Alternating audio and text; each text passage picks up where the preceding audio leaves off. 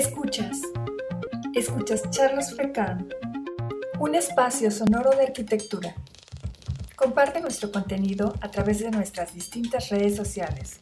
Somos Fecán. Buenos días, buenas tardes, buenas noches, donde quiera que nos estés viendo o escuchando. No pregunten de este edificio o de aquel.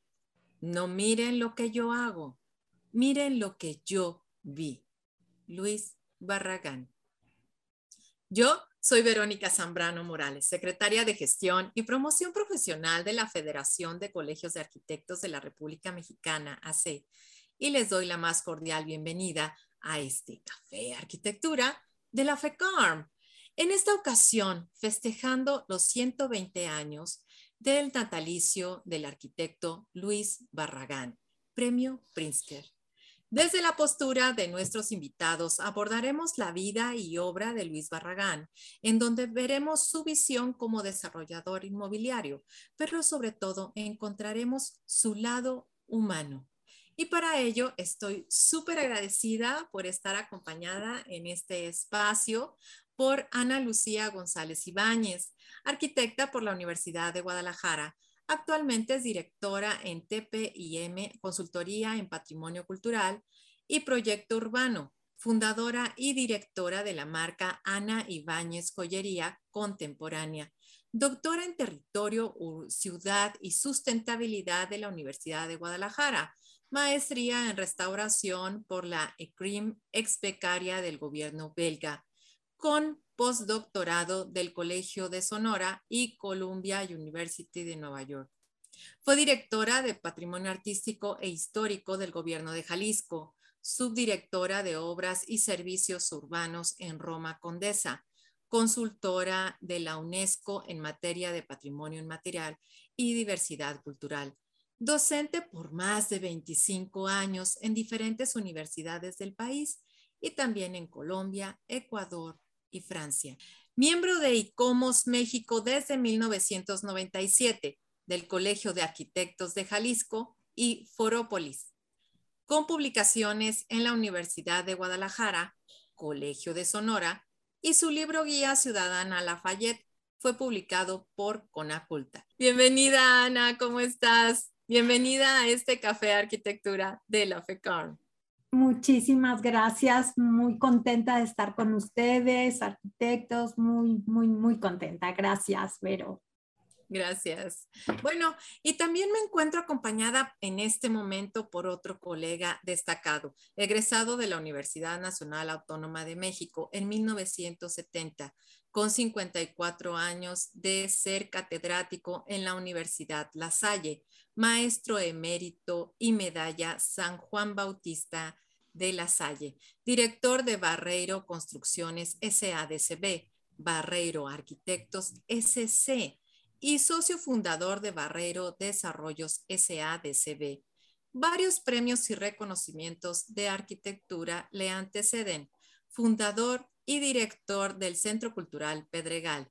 Socio fundador de Campeche Imaginado AC diseño y construcción de inmuebles en varios géneros como vivienda, corporativos de oficinas comerciales, escuelas y deporte. Entre los más significativos destaca el velódromo para los Juegos Panamericanos de Guadalajara y el de Puebla, la parroquia de la Esperanza de María frente a Perisur y la nueva catedral de Acapulco. También el Centro de Convenciones, Auditorio y la Ciudad Administrativa en Campeche. Él es Plutarco Javier Barreiro Güemes. ¿Cómo está, arquitecto? Bienvenido a este Café Arquitectura de la FECARM.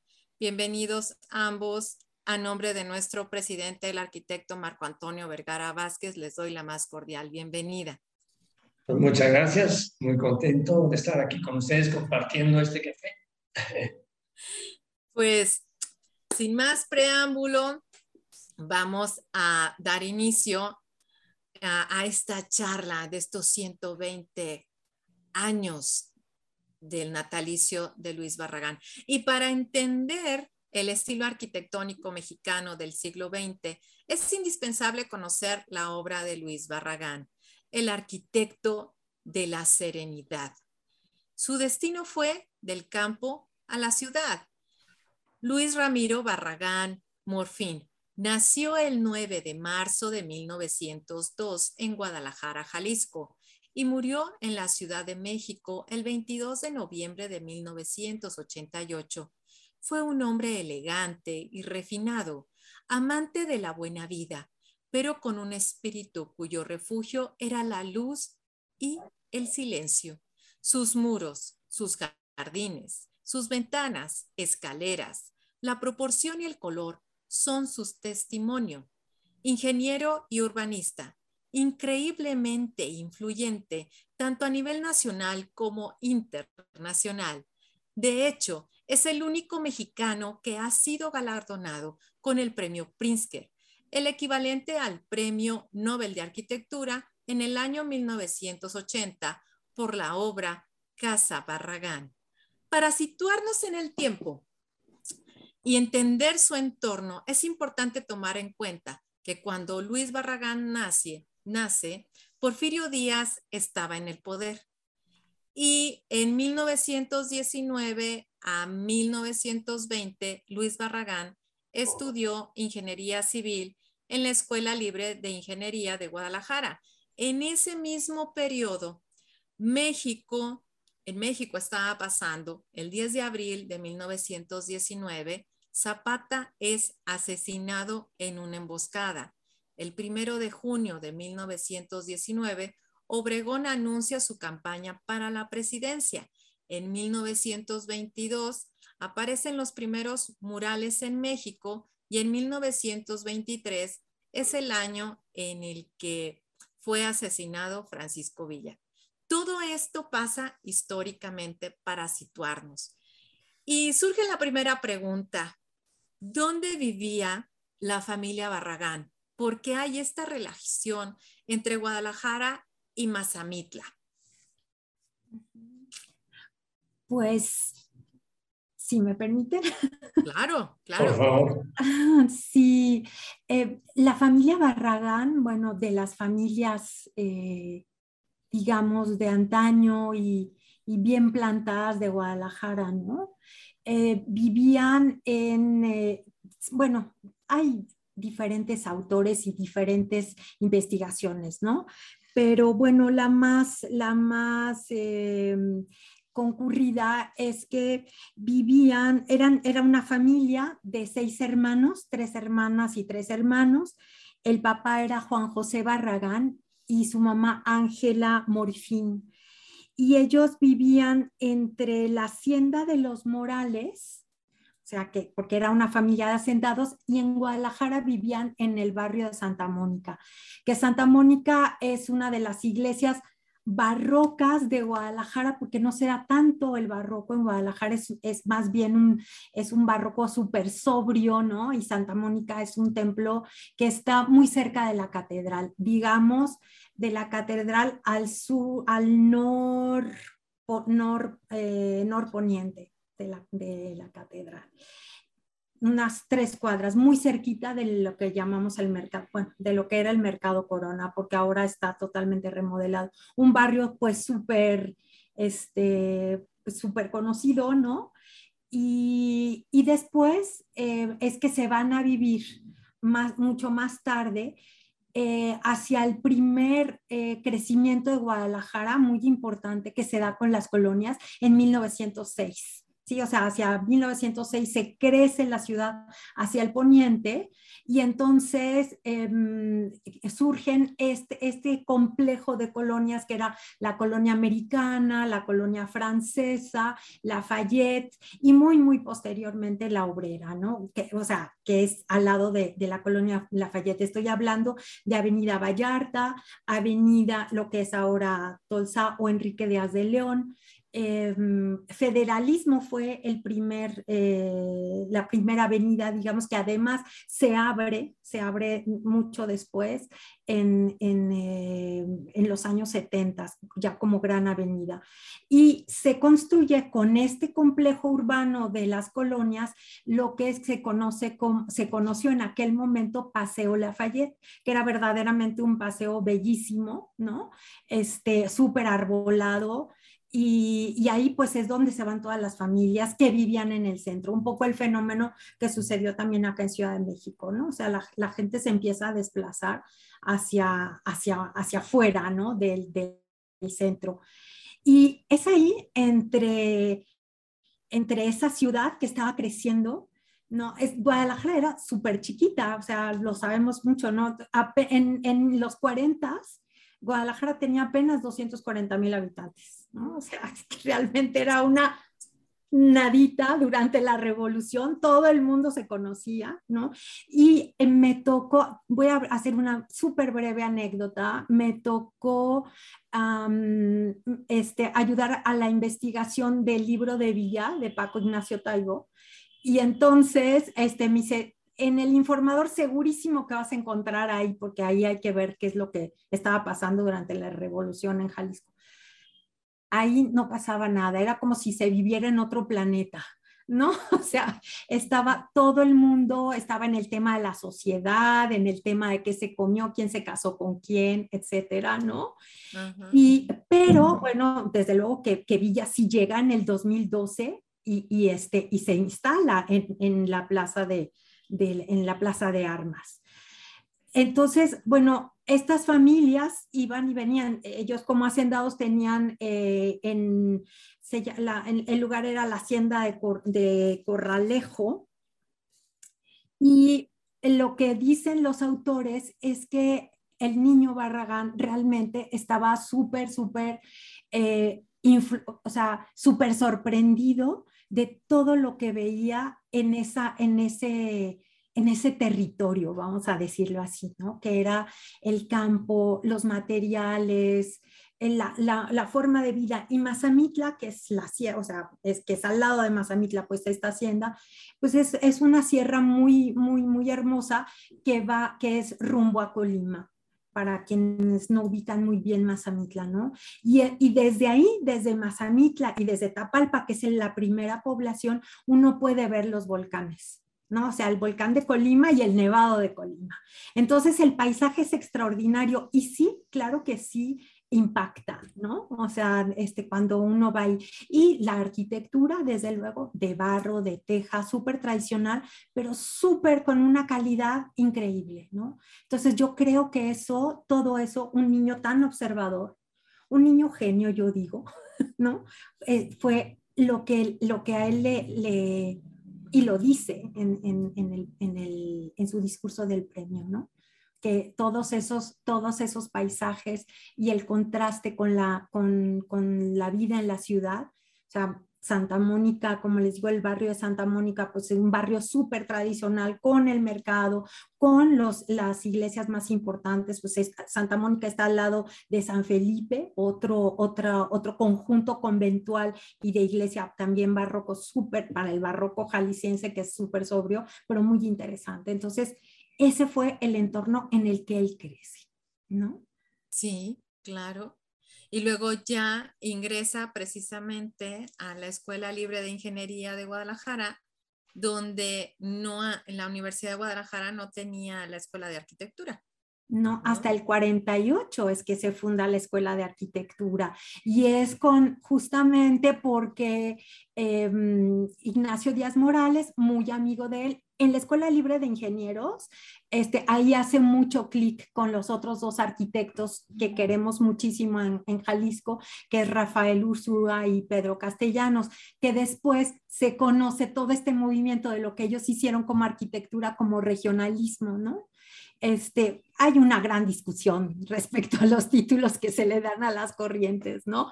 Pero lo que sí es cierto es que estos, estos tres amigos hicieron esta, esta, esta relectura de la tradición con ideas que en aquel momento pues eran contemporáneas, con una formación de ingenieros y algo que me, que me sorprendió que yo no había leído, que encontré que la Escuela de Libre de Ingenieros daba un título de arquitectos con una clases o unos créditos más. ¿sí?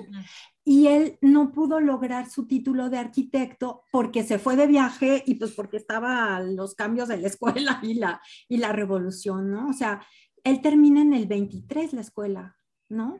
Y nuestra escuela de arquitectura se funda hasta el 48 con Nacho Díaz Morales, que era también amigo de ellos, y porque le dice al gobernador González Gallo en aquel momento, no es posible que esta ciudad no tenga escuela de arquitectura.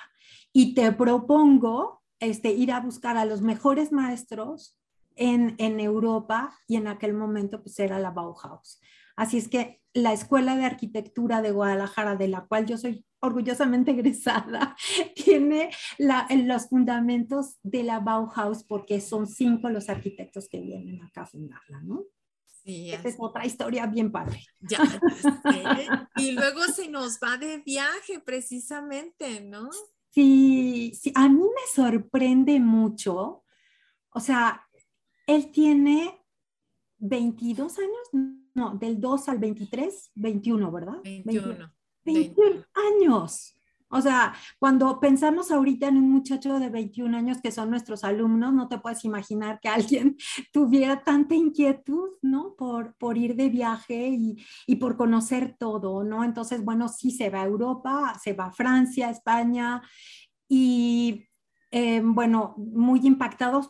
El, en su biografía se habla que, que pues él visitó la exposición de artes decorativas de aquel momento en París, Em, y además, bueno, evidentemente también es interesante porque al estar en contacto con esta, esta exposición de artes decorativas, pues el Art Deco estaba en su apogeo y él traduce y lo expresa sobre todo en el Parque de la Revolución, que hoy se le llama el Parque Rojo. Y es justamente este parque eh, forma parte de este crecimiento de la ciudad cuando se abre Avenida, Avenida Juárez que, que, parte el convento del Carmen, importantísimo convento también de Guadalajara, ¿no?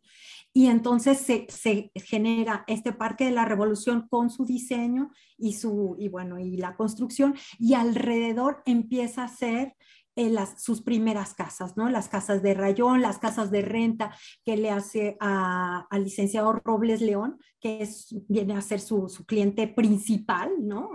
en sus inicios, y bueno, ya toda la historia de las, de las otras casas, ¿no? Pero sí, sí, bastante interesante esto, ¿no? De, de, de que todo lo que en su viaje ve. Arquitecto Plutarco, algo que quiera comentar ah, de este primer viaje que hace Luis Barragán. Pues mira, yo lo que comentaría es que eh, en todo hombre hay una capacidad de, de, analizar cosas, sea de forma consciente o de, forma inconsciente. Entonces, cuando uno va en este proceso creativo, uno va empezando a ver imágenes, va uno como llenando su disco duro de estas imágenes, ¿no? Empiezan a surgir de repente con los, hay un tema específico, empiezan a surgir algunas ideas, algunas imágenes que empiezan a moverse y empiezan a crear una nueva imagen que una vez que cada quien la ha ido como analizando, como viendo, como absorbiendo, ¿no? Y entonces, bueno, esto es lo que pasa con los creadores, ¿no? Que eh, empiezas tú a ver cosas empiezas a hacerlas tuyas. Y empiezas a, decir, oye, qué bonito se ve esto, cómo se está filtrando la luz acá, qué proporción tiene esto con respecto a mi escala. Entonces vas como entendiendo el proceso creativo. Y eso creo que es maravilloso. Eh, yo de repente les platico a mis alumnos, a ver, me pueden diseñar ahorita, saquen un papel y diseñenme un heteroquíneto. Entonces todo un, un, un hetero, ¿qué? Ya cuando empiezo a decirles, a ver, el heteroquíneto es un proyecto de la NASA. Ahorita que dije NASA, ah, caray, ya tenía algo que ver con el espacio. Y es un proyecto de una nave, una nave espacial. Ah, entonces ya tiene una imagen de una nave espacial que está diseñada para que se mueva a base de la atracción de la gravedad de los planetas, ¿no? Entonces, cuando empiezas a entender de qué se trata, empiezas inmediatamente a mover imágenes. Y creo que ahorita en este ejercicio eh, es, es, bastante claro. Mientras no sabes de qué se trata algo, no puedes diseñarlo. Pero cuando tú tienes los ojos abiertos precisamente a ir observando las cosas, vas metiendo estas imágenes y entonces en un momento dado empiezas a tomar decisiones sobre qué imágenes son las más adecuadas para poder realizar un espacio. Y es la, la, maravilla que después todas estas imágenes, todas estas experiencias de niño, todos esos elementos que se dieron en el paisaje, los haces tuyos. ¿Qué es lo que pasa muchas veces cuando la gente no, no, no tiene esa, esa idea o esa capacidad? O sea, pasa igual en un paisaje maravilloso o un atardecer maravilloso y también otro atardecer más, ¿no? Pero cuando tú le sacas jugo a esa, eh, a esa manera de observar, a esa manera de analizar, entonces la haces tuya. Y entonces esto te sirve como un elemento de diseño para que cuando tú decides, empiezas a crear formas nuevas, ¿no? Yo creo que eso fue lo que hizo Luis. al, ir en esos viajes fue captando estas imágenes para, para después ir eh, valorando qué era lo más importante de todo eso. Y entonces por eso la filosofía que le dio el Prisker, ¿no? Es decir, esto para mí es lo más importante y esto para mí es lo que voy a diseñar para que mi arquitectura tenga estas características, porque a mí es lo que más me satisface. Eh, El otro día tuvimos un conversatorio con la Academia Nacional de Arquitectura y comentaba Felipe Leal de que creaba atmósferas. Entonces, sí, efectivamente, todos creamos atmósferas. Lo que pasa es que la atmósfera específica de Luis Barragán tiene una serie de características, de colores, de proporciones, de relaciones, de contacto, de distancias con los muros, con la luz, eh, con los materiales, ¿no? En una atmósfera Luis Barragán, una atmósfera específica de la manera de cómo Luis Barragán entendió lo que tenía que ser el espacio vital. ¿no? Y ahí también hay otra cosa muy interesante. El espacio vital es un espacio, o sea, nosotros habitamos un espacio con todo lo que somos, toda nuestra historia, con todo nuestro bagaje, todos nuestros anhelos, ¿no? con toda la experiencia y con toda una historia que hemos ido escribiendo de forma personal. Y cuando llegamos a ese espacio, ese espacio lo podemos hacer nuestro o lo podemos eh, influir con nuestra manera de verlo, con nuestra manera de hacerlo nuestro, por ejemplo. Entonces, bueno, Luis Barragán tuvo una manera muy característica, muy, muy, muy clara, muy, muy serena, ser sobre todo al final de su vida la, la, la obra, de tal manera que eh, cuando uno llega a estos espacios, uno entiende, Luis Barragán entiende su manera de ver la vida, su manera del silencio, de la del manejo, de que yo creo que es muy importante viajar, pero sobre todo viajar con los ojos abiertos. Estar con ese sentido de observación, no, nada más, mira qué bonita, me, tocó una experiencia, estaba yo en Notre Dame y llegó un japonés, dio dos pasos al frente, uh tremenda cámara, sacó la foto, se dio la, la media vuelta y se fue. Entonces, bueno, pues ya tomó una imagen de esto, ¿no? Pero caray, ese recorrido, ese ir entendiendo las cosas, dices, bueno, pues a lo mejor tiene una, una gran capacidad para entender las cosas, pero creo que eso es lo que nos haría falta, lo que nos, nos hace que podamos ser mejores diseñadores. Ir, ir, como rumiando, entendiendo cada una de las cosas que, que, vemos, ¿no? Y, y, y, contagiarlas a los demás, especialmente la comunicación que se da entre somos responsables unos de otros. Sí, así es. Y dentro de este viaje hay un libro precisamente que a él le encanta, lo, lo capta y lo transforma, que es el libro de los jardines encantados de Ferdinand Bach. Lo, lo ancla, lo, lo maravilla y luego vemos transportar todo lo que ve, todo lo que viaja, sobre todo en Marruecos, lo transporta a estas casas, ¿verdad? A las casas que hizo la Casa Cristo, es donde yo creo, la Casa González Luna, es donde lo ve, lo transporta, todas estas observaciones, porque era así como esponjita, estábamos situando exactamente, por eso vamos con la edad y todo eso, para ver cómo estaba y, ver todo lo que estaban, lo que está este, observando para traerlo y decir, wow, o sea, posteriormente vuelve a viajar y ya conoce a Ferdinand y posteriormente, o sea, estas cosas que él había escuchado en su primer viaje de Le Corbusier y todo, va y conoce a Le Corbusier, va y se dan las conferencias con Le Corbusier y viene y otra vez. ¿Verdad, Ana? Porque la casa González Luna, la casa Cristo ahí en Guadalajara, tiene mucho, mucho de esto. Efectivamente. Y o sea, empieza uno a ver sus primeros rasgos con, con estas casas de rayón para este, Robles del Castillo y Robles León, ¿no? O sea, se empieza a ver este tema de las escaleras.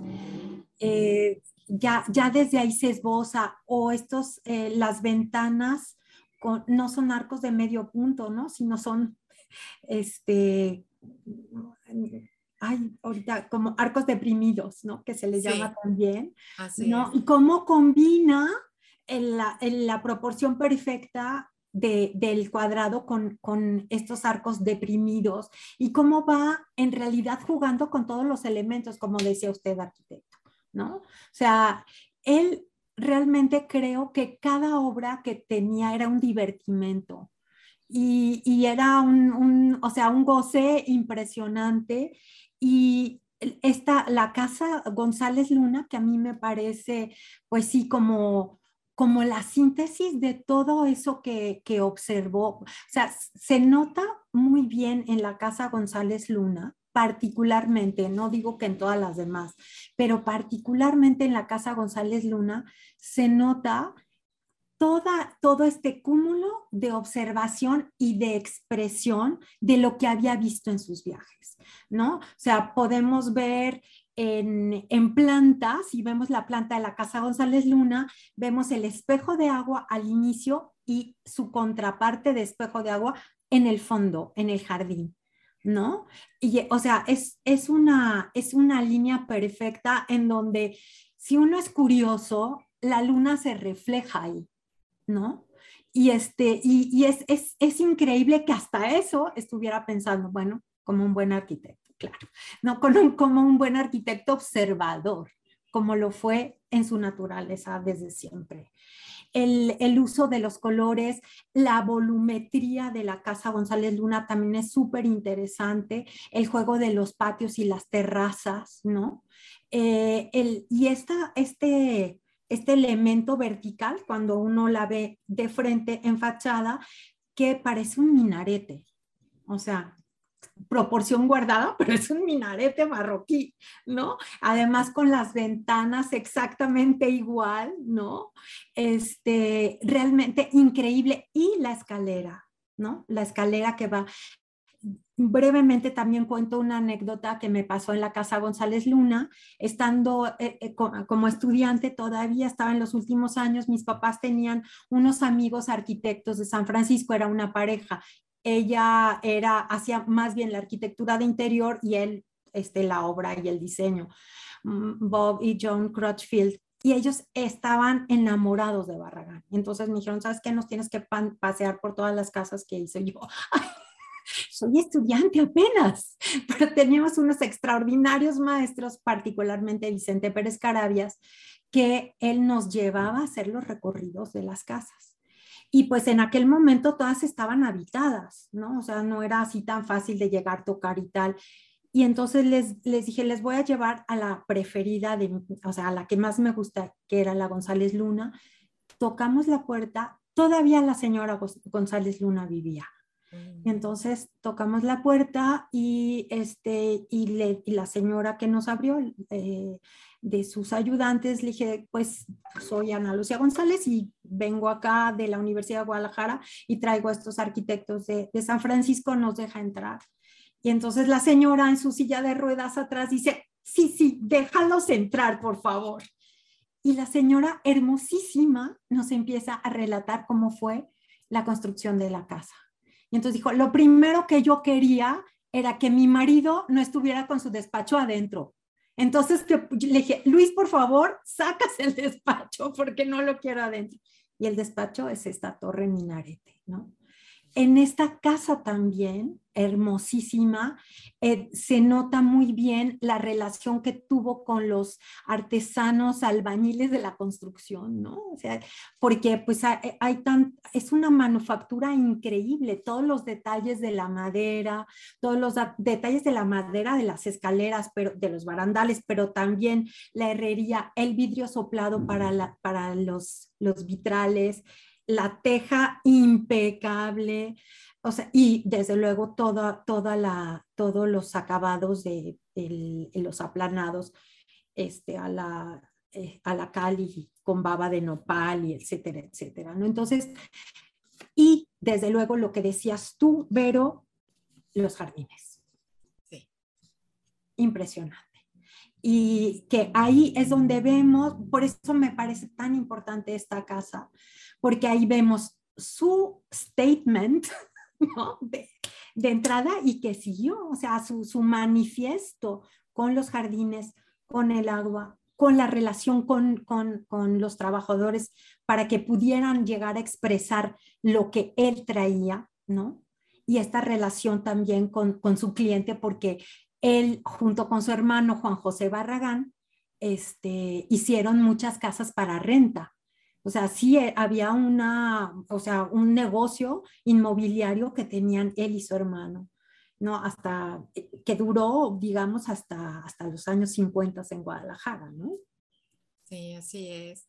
Luego, fíjate cómo, por ejemplo, este, revisando la historia, encontramos que en 1926, 1930, comienza a haber unas nuevas formas de habitar. Y hay testigo de eso en algunas revistas, y, bueno, yo lo encontré en la, revista de Arquitectura y Decoración del órgano de la Sociedad de Arquitectos Mexicanos, donde ahí comenzaban a, analizar esta casa mínima. comenzaban a ver esta, esta funcionalidad y cómo antes la servidumbre era una pieza importante dentro del funcionamiento de la vivienda y tenían esa iban, e, estaban viendo que iba a atender a, tener esta problemática de cómo es este funcionamiento de que la, servidumbre no tenía que pasar por los espacios de uso normales, tenía que darse por otro lado y entonces ya en la casa mínima ya la servidumbre iba a pasar por la misma puerta en la que iba a entrar, ¿no? En la que entraba el Señor. Entonces, o sea, vienen estos cambios también tan interesantes que, que en la casa de Luis Barragán no se ve esta separación. Yo no la veo. E, e, en, las casas de Luis Barragán y mucho menos en estas casas que estábamos viendo eh, eh, en este artículo precisamente que yo se lo recomiendo mucho, es el número 2 de arquitectura y decoración. Ahí viene un análisis muy interesante de la casa mínima y, y vienen casas de Viena también y vienen casas de, este, vienen dos casas de Luis Barragán donde analizan esto al respecto. Y bueno, para situarnos un poquito más en en diciembre de 1934 al 40, el general Lázaro Cárdenas es presidente en México y el 18 de marzo de 1938 es la expropiación petrolera y llega entonces a México, se transporta, se traslada a México pero ¿por qué se va para allá? Digo, pues si estaba muy contento en Guadalajara según nosotros, ¿no? O sea, regresó, digo, principalmente regresó. Lo bueno fue que regresó y no regresó a México, regresó a Guadalajara, hizo obra en Guadalajara, la muy importante, la Casa Orozco, que hace en colaboración con Clemente Orozco, bueno, la Casa Cristo, este, para el, quien fuera alcalde, ¿no? Este, Gustavo Cristo, pero súper interesante. Y hago el paréntesis rápidamente porque creo que la, la Casa Orozco es de las también de las grandes obras después de haber eh, tenido esta, pues esto, este viaje y esta influencia y con, con Le Corbusier, porque es absolutamente minimalista. Muro, puerta, tan tan. ¿No? Así, o sea, uno se para en López Cotilla y Rayón y lo que ve ahí es un muro y una puerta. y además en planos, juega con los planos, porque en, Guadalajara hay muchos, se usó durante muchísimo tiempo, yo creo que hasta los 70 tardíos 70 una bardita perimetral, a veces no era perimetral, ¿no? solamente enfrente, para hacer como un nártex de las iglesias, del, del espacio público al privado estaba este, este espacio que, que, estaba bardeado, que eran unas escaleras o jardín o lo que fue una terracita antes de entrar a la casa, ¿no? Y esa barda chiquita, 1,20, 1,30, este se le llamaba polla. Entonces, ahí se, en, en, todas las casas de, de, esta época de Barragán se dan. Y esta casa de Orozco, que es, es, este muro liso con una puerta azul increíble, que además esa puerta está diseñada igual que, que la reja de entrada, son unas como ves, ¿no? O ah. sea, es herrería, así que además, si uno es observador, va al centro de Guadalajara y las puertas de las iglesias de Santa Mónica, de, de, de San Felipe, son estos tablones así, Entonces él traslada, pero él hace la lectura contemporánea en la herrería y le da ese toque en proporción, escala, en elegancia impresionante, como lo deseas al, inicio. Bueno, no, sí, sí, pero también hay algo que no se te va a olvidar comentar, que es esto de estos volúmenes en la Casa Orozco, porque también es una obra de Orozco. Exactamente, exactamente. Es una colaboración que hace con, con el muralista, que además este, también eh, venía del exilio, de su autoexilio Orozco, ¿no? Con el encargo del hospicio Cabañas, del, del mural. Entonces, o sea, la pintura de caballete, si uno ve la pintura de caballete de Orozco y ve los juegos de planos, los encuentra desde el patio de la propia casa. ¿No? Entonces es impresionante la colaboración de dos genios. La verdad que seguro también la pasaron increíble al estar jugando. No, no, el, lo que es las azoteas es extraordinario, extraordinario. Uno sube en la azotea de, de la Casa Orozco y él tuvo toda, toda, toda el cuidado de que las, las visuales no se perdieran lo que tenía alrededor. Y lo que tenía alrededor como, como hito era el templo, el templo del expiatorio. Sabemos todos que, bueno, que, que, que la familia Barragán era súper católica y él nunca este, nunca negó, sino al contrario, puso su fe por delante siempre, ¿no? Decía él. Entonces, eso también extraordinario porque le daba a este hito de la ciudad, de este crecimiento de Guadalajara, tarara, tarara, que ya tenía 30 años, que se estaba consolidando, hay un muro con una ventana, o sea, es un vano en realidad, no es una ventana, es un vano por el cual de cuando uno va subiendo a la azotea, uno puede ver perfectamente el, el, expiatorio, las torres del expiatorio. O sea, todo es como un cuadro, exactamente. ¿no? Entonces, bueno, extraordinario. ¿no? una, una, una, de las cosas que pienso precisamente es que en cada elemento que fue poniendo, fue creando eventos. ¿no? Es el evento puerta de entrada, que a veces es un elemento tan sencillo como un marco, pero a veces puede tener un remetimiento o de repente el evento escalera, ¿no? Una maravilla. Cómo vas subiendo, cómo vas encontrando la perspectiva, conforme vas subiendo, vas, vas encontrando cosas, pero con una sencillez que te, que te conventual, ¿no? De, de una manera. Y creo que también hay una cosa interesante. En las primeras obras eh, tiene elementos un poco más rebuscados, los arcos, la teja, las columnas, etcétera. Y yo creo que poco a poco, como el buen vino va decantando, va buscando volúmenes mucho más macizos, mucho más fuertes, buscando esos paños de muros, entre unos más adelante, unos más atrás, unos más altos, unos más, más chaparros, creando precisamente ese movimiento espacial yo le llamaría de repente un, un cierto barroco espacial, porque estás conectando unos espacios con otros, dándole una, un dinamismo al espacio, pero al mismo tiempo hay un contraste de serenidad con esos muros tan pesados, con ese contraste de colores y de las entradas de luz.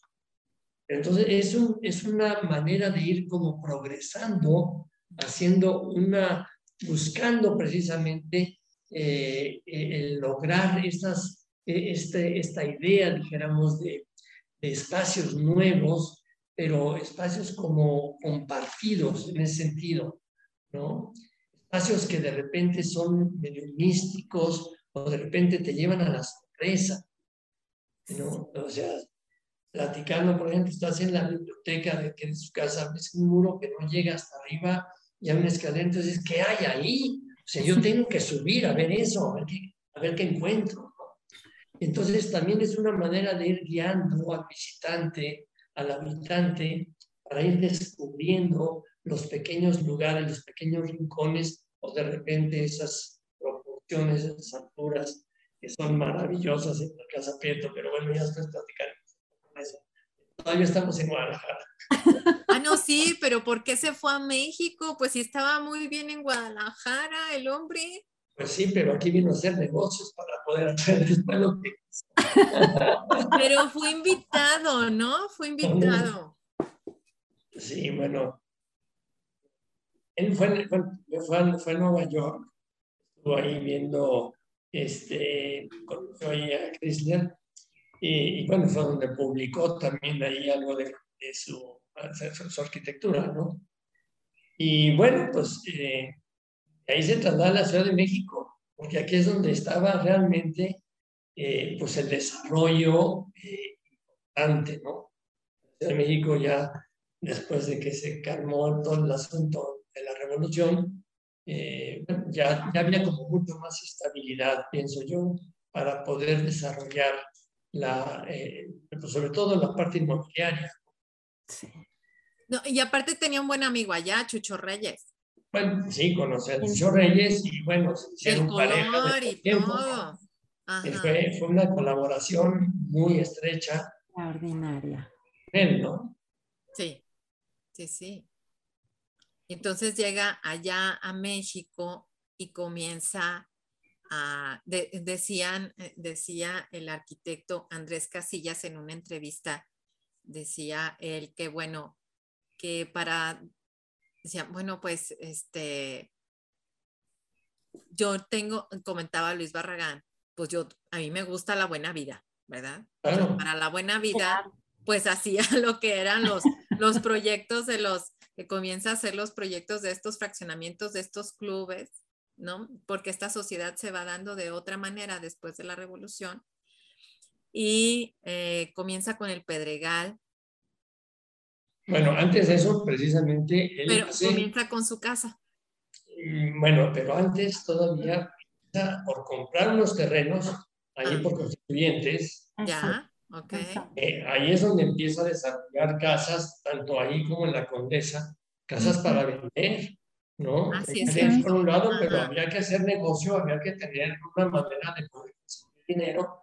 Y bueno, en los bienes inmobiliarios, pues en general son buenos negocios. Entonces, eh, fue viendo también, o sea, que creo que también aquí es importante, porque no nada más es el, eh, la poesía, sino también entender que para hacer cosas necesitas también tener cosas terrenales, ¿no? Exacto. Sí, ¿no?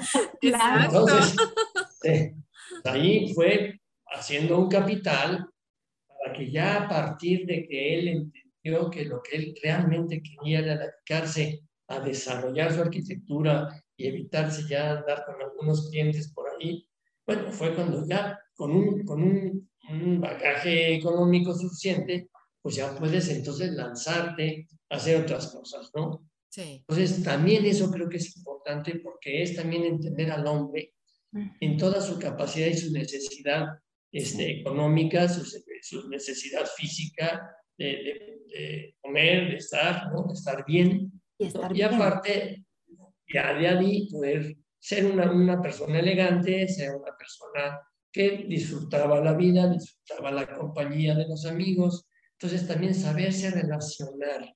Creo que también es otra cosa muy interesante. ¿no? O sea, tú eres resultado también de tus circunstancias, ¿no?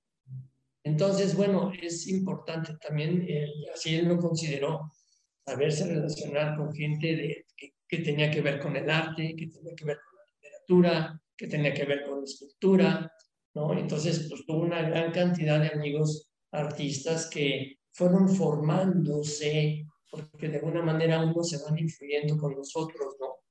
Uh -huh. Se van, se van construyendo juntos, y eso es lo que es maravilloso. Y, El hombre se tiene que construir con los demás, no somos Exacto. únicos, ¿no? y, y fíjese, arquitecto, no sé si, si habrán leído, o bueno, todos habrán leído, hace como, no sé, será como unos seis meses, salió en la jornada un artículo, bueno, en realidad es una de las cartas que, que de correspondencia con Carlos, con Carlos Pellicer. Es una carta extraordinaria este, que Carlos Pellicer le, escribe a, Barragán, o sea, como decía usted ahorita, ¿no? O sea, esta relación con, eh, con, esta, pues con este cúmulo de, de, personas con las que se encontró acá en la Ciudad de México, ¿no? Este, maravilloso. Y bueno, o sea, Carlos Pellicer, ¿no? Eh, con, con, eran, eh, era una magia. Y, este, y, y, bueno, de lo que sabía yo también, en, eh, no sé, eh, era que, que, justamente Chucho Reyes Ferreira le había dicho, ¿qué estás haciendo en Guadalajara? Ya vente para acá. ¿No? O sea, así como eh, este, empujarlo, empujarlo para que se viniera. No sé qué tanto saben ustedes de eso. Pues, es muy probable, porque cuando tienes una amistad así, entrañable y todo, pues te, va, te van jalando, ¿no? O sea, se van formando esas sociedades en donde se divierten mucho, la verdad. Entonces, oye, si estás buscando precisamente un mejor, una mejor manera de, de habitar eh, tu lugar, pues qué mejor con gente querida, con gente conocida, con gente que te ayuda a crecer, precisamente, ¿no? Y que tú también ayudas a crecer, porque son esas discusiones sabrosas en el cual uno va poniendo en juego las ideas que uno tiene, ¿no? Uh -huh. sí. Que los otros también te las discuten y te las rebaten, y entonces tú tienes que ver cómo haces para realmente afianzarlas o de alguna manera desecharlas para buscar alguna otra posibilidad. Entonces, bueno, eso es, es parte de tejer la vida, ¿no? Ajá, sí, sí. Y sí. genera esta casa estudio y, y, luego esta casa estudio siempre decían que tenía modificaciones, siempre era, se estaba modificando, que si veía algo que funcionaba en una casa que había hecho, venía y lo modificaba a su casa. Y luego que si hacía otra cosa, a ver, venía y lo modificaba. Yo quiero preguntar a todos los, a todos los arquitectos, ¿qué casa terminas y ya se acaba? La, la, arquitectura es viva. La arquitectura tiene que irse modificando de acuerdo a las necesidades propias de la vida. Sí, ajá. O sea, se acaba cuando te mueres. Ya, sí. ya no cambias nada, pero, pero mientras tanto, siempre hay algo que quizá. Mira, a mí, yo me acuerdo mucho cuando estaba estudiando que había que entregar y ya eran, había que entregar a las 9 de la mañana y ya era domingo a las 5 de la mañana y tú todavía estabas terminando la maqueta ahí y de repente, oye, ¿y si le pongo aquí algo más? ¿Y si le pongo tantito? O sea, hasta en eso le vas poniendo, estás sí. con toda la emoción de la entrega de las cosas. Entonces siempre hay algo más que puedes tú anexarle o, añadirle o quitarle, ¿verdad? Que sí. yo creo que fue lo que hizo Barragán. Le quitó. Sí. iba poniendo y así, o sea, es que es la esencia de uno, la verdad, o sea, no puede estar uno quedándose quieto, porque luego dices, ah, qué bien quedó allá, ah, que venga. Pero, pero. Les voy a comentar una anécdota que platicó el ingeniero eh, José Clechel. Él construyó, le construyó a Barragán en varias ocasiones. Y entonces decía, todos dicen, mira qué jardín tan natural le quedó aquí a Luis Barragán. Y no saben que cuando él llegó, dijo, oye, ¿sabes qué? Esa roca, ahí no me gusta, hay que moverla. Entonces decía, a ver, tráete la grúa, tráete a la gente, tráete las cosas, agarra la piedra y muévela para acá 60 centímetros. Y después llegamos, te aguanta, mm, no, no, no quedó ahí bien, no, no, no, a ver, muévela otra vez, así tres o cuatro veces. Así de que de repente, eh, en, algunas cosas siempre era así, tan, querían que las cosas quedaran tan exactas que a veces había que mover tantito para ajustar. Como sus aristas, por ejemplo, ¿no? Las aristas tenían que ser una sola línea en donde se dividía el color para un lado, para el otro, hacia arriba, hacia abajo. Era como encontrar la, la vertical. Nosotros por la vista nunca la vemos totalmente vertical ni totalmente horizontal, siempre está deformada. Pero entonces era tratar de que con eso descubres la horizontal, o descubres la vertical. Parte de la poesía, ¿no? Extraordinario, extraordinario. Así es, así Casa, Casa Estudio Barragán, Casa Prieto López, la Capilla de las Capuchinas, las Torres de Satélite, la Fuente de los Amantes, la Casa Eggstrom, y, la cuadra San Cristóbal, la Giroa Giraldi, ¿no? Este, el Pedregal, lo más verdes y arboledas, o sea, estamos hablando de el Pedregal, una planificación eh, que le llaman de lava, ¿no? Dentro de ahí de, de, de un rocón, porque estaba, e, es una zona muy dura realmente para construir. Pero fíjate, hasta dónde en su visita a Marruecos, con todos estos elementos de filigrana, al llegar a ver la roca, de alguna manera te trae esos recuerdos. Finalmente la roca, como pasa en el espacio escultórico, es un gran contraste entre un elemento que es totalmente simétrico, que es rítmico, y de repente volteas a ver la lava, que es absolutamente un, una especie de fuego sumamente dinámico, ¿no? Entonces ese contraste entre esos dos elementos te hace tener como la tranquilidad, encuentras el equilibrio. Decía, decía el arquitecto Caspe, el equilibrio dinámico es el corredor de coches que va a 200 kilómetros por hora, porque si va a 199 pierde la carrera y si va a 201 se mata. Entonces hay que buscar en la vida, decía él, el equilibrio dinámico. Por ejemplo, cuando estás tomando la segunda copa de vino, llegas al equilibrio emocional. si te tomas la tercera, pierdes el equilibrio. ya, se fue uno para otra parte. Entonces, él, él hablaba mucho esto, ¿no? De lo que era el equilibrio dinámico. tú puedes tener una masa en equilibrio ya, pero tú puedes tener una masa está detenida de un elemento y un poco lo que hace Calatrava, ¿no? Que lo apoyas por aquí, le pones un contrapeso y está en equilibrio ahí, pero dinámico, ¿no? Entonces yo creo que eso también tuvo Barragán, de buscar ese equilibrio dinámico, porque no era encontrar un muro que te cierra un espacio, un muro que te abre una posibilidad para darle la vuelta y encontrar otro elemento entonces, esa es la dinámica que yo hablo del espacio. Sí, sí, sí, así es. Bueno, comenten que, por ejemplo, la capilla de las capuchinas es un espacio para estar en recogimiento y eso es lo que veíamos de esta huella de Luis Barragán religioso, de esta herencia religiosa por familia. Ah, lo platicábamos en una ocasión, este, Ana Lucía y yo, dijo, y yo no entiendo por qué no se fue de sacerdote. si estuvo solito ahí, porque si entra uno al estudio, a sus espacios, es una religiosidad, es una interioridad. ¿no? Ah, exactamente, o sea, como que habrá pensado, yo quisiera así como que hacer una sesión espiritista y decir, a ver Luis, ¿por qué no te fuiste? ¿Por qué no te fuiste sacerdote? A ver. Porque era un bon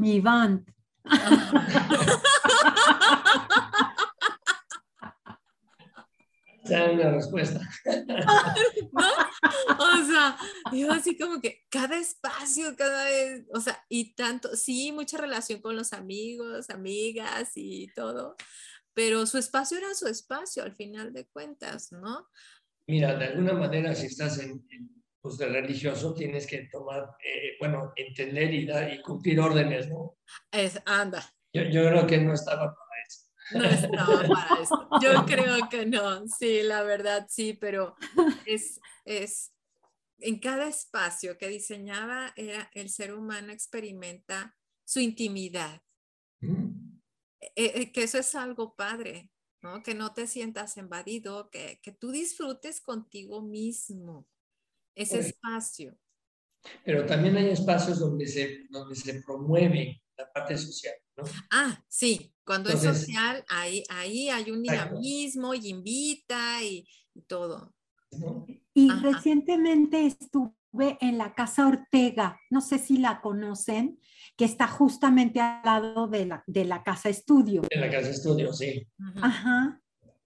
Que se supone que es la primera que hizo antes de, de mudarse. hacer la suya, sí. Hacer la suya. Sí. Los, los jardines son una cosa espectacular, porque es un terraceado, pero un terraceado, como decía hace un momentito usted, arquitecto, o sea, de un lugar, de una terracita, por llamarle así, o sea, de una plataforma, no sabes la, sorpresa que te va a dar en la otra. Así es. ¿No? Entonces, eso, eso es, es increíble, ¿no? Porque te va llevando una tras otra. Y curiosamente, analizamos las últimas obras, como cuadra San Cristóbal, ahí los jardines son elementos totalmente secos, pues no hay más que un árbol, por ejemplo, de repente el agua por el otro, pero no hay demasiada vegetación. O sea, ahí hay un contraste interesante entre estos jardines que, eran muy, muy caminables, vamos a decir, a estos elementos que son muy limpios. ¿no? Donde se ve la evolución de él también conforme iba la época, la edad, ¿no? vas, vas, vas, decantando, ¿no? Vas decantando, efectivamente. lo, hizo como un espacio más espiritual, más, más limpio. No hay ya tantas sombras que te distraigan, sino nada más elementos de, en esa relación entre, los, entre los, las distancias, entre el recorrido, que se prenden y te quedas maravillado, ¿no? Sí, también. El ruido del agua, la, dinámica del agua y la soledad, vamos a decir, del pavimento. Un contraste increíble. Sí. Bueno, dentro de este desarrollo inmobiliario que desarrolla Luis Barragán, ah, que aparte que es el Pedregal, están lo más verdes y está los controversiales, las torres de satélite, en estas controversiales torres de satélite, que Luis Barragán lo hace con Matías Geritz. y, luego cómo entran en un conflicto ellos dos, ¿no? Por, porque no es de uno, es de otro. Al final de cuentas, pues ahí estuvieron, eran muy buenos amigos y de repente algo pasó Em, pero eh, las torres de satélite siempre un emblema en el Estado de México. Yo me acuerdo, yo soy de allá del Distrito Federal y me acuerdo, yo viví primero a dos cuadras del Ángel de la Independencia y luego nos mudamos a las Arboledas. Donde las torres de satélite, yo me acuerdo, pues estaba muy chiquita, lo más verde se estaba vendiendo así con un cartelonón, las arboledas también. y yo tenía, yo creo que, no sé, como unos nueve, diez años cuando nos trasladamos allá. Yo veía las torres de satélite así, ay, grandísimas ahí, muy padre. Las arboledas yo las disfruté mucho en mi cuarto, quinto año de primaria estos camellones amplísimos, jardines eh, o sea, llenos de vegetación, ah, muy bien las zonas distribuidas donde iba a ir a la iglesia, que la iglesia de Corpus Christi la hizo Juan Sordo Madaleno, o sea, un espacio gigante, eh, terrenos amplios donde estaba la escuela, todas las escuelas estaban, yo estudiaba a un lado del Baden Power Ah, y luego ahí, por ejemplo, sí me nos daba, era una delicia estar en el recorrido con el camión que nos llevaba y nos recogía de la escuela, porque pasabas por las casas de famosos. o sea, nos tocaba pasar por la casa, sí, pasábamos por la casa de Luis Aguilar y luego pasábamos, íbamos a dos casas de la casa de Víctor Iturbel Pidrulí. Cuando lo mataron, nosotros decíamos, pero yo pasaba por ahí, o sea, yo pasaba por esa casa. Entonces, de gente donde se fue, se mudó a esos espacios por estos, por estas zonas tan innovadoras donde no es un, es un, no es un fraccionamiento cerrado como los hay ahora, es un fraccionamiento abierto con toda esta planificación urbana que atraía que tenía estas esculturas, de repente pasabas tú por un camellón y veías algo, ¿no? Eh, cosas así, eh, que yo, no lo he visto, yo creo que lo más cercano que lo he visto es acá en Monterrey, en la colonia del Valle, en San Pedro, todo, pero digo, en mi infancia yo lo disfruté bastante porque en estos recorridos y ver cómo pasabas con los árboles, sobre todo México, porque México lo tenías, pero en la zona, en donde está la zona del Museo Arte, ah, de Museo, Historia, donde están estas cajarandas enormes y pasas por estos caminos súper padrísimos, o en la Condesa o en la Roma, pero ya para acá, para el Estado de México, pues estaba como que en desierto, eh, y luego llegar a las arboledas, ¿no? Un poco así lejano, porque era ya en el Estado de México, y luego ya más allá nos encontramos con el TEC de Monterrey. Entonces ya se veía, se vislumbraba esta planificación urbana en el Estado de México y se veía que ya este Distrito Federal,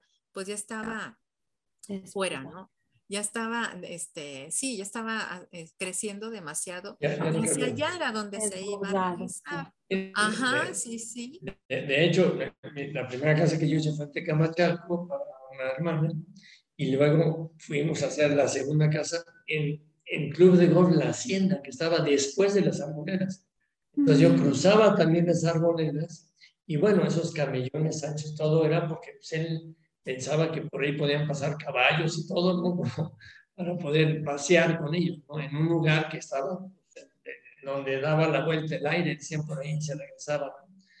Pero después creció tanto que, bueno, ya aquello es muy complicado de, de ir en las mañanas y de regresar, porque ya todo el tráfico viene por todo el periférico y se ha convertido aquello en un arenman de coches. Pero hablando de las torres de satélite, sí los, los vecinos, eh, los colonos sí las supieron defender porque iban a pasar el segundo piso por, por, encima de ellas casi casi, y entonces ellos pelearon de que se bajara el segundo piso, de tal manera que se ampliara la, la, avenida y que las torres quedaran con la proporción que se ven, que están hechas a verse a velocidad, ¿no? Sí.